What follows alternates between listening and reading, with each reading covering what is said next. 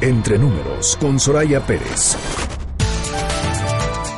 Muy buenos días, Juanma. Qué placer estar de nuevo con tu auditorio para hacer algunos comentarios sobre el último foro económico mundial llevado a cabo en Davos, Suiza, hace apenas unos días. El lema del foro fue creando un futuro compartido en un mundo fracturado y parte de la discusión sirvió para alertar sobre el reparto desigual de la recuperación económica mundial.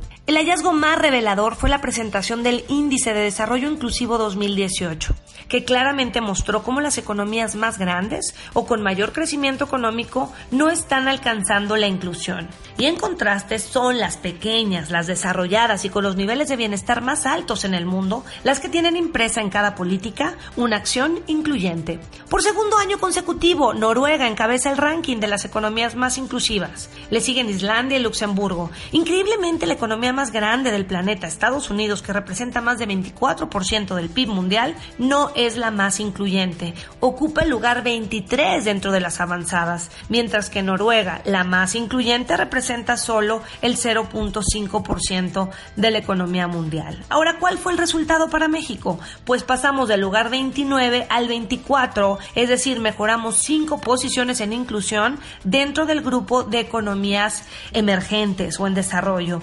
Mejoramos en el PIB per cápita, pasando de 9.500 dólares en 2017 a 9.700, aunque habrá de señalarse que este crecimiento ni siquiera compensó el incremento en inflación anual. Otro aspecto relevante que fue resaltado por el secretario de Hacienda es el incremento en la penetración del sector financiero, resultado de la reforma financiera. Es decir, hoy tenemos más sucursales bancarias y más operaciones electrónicas. Somos un país que se bancariza aceleradamente.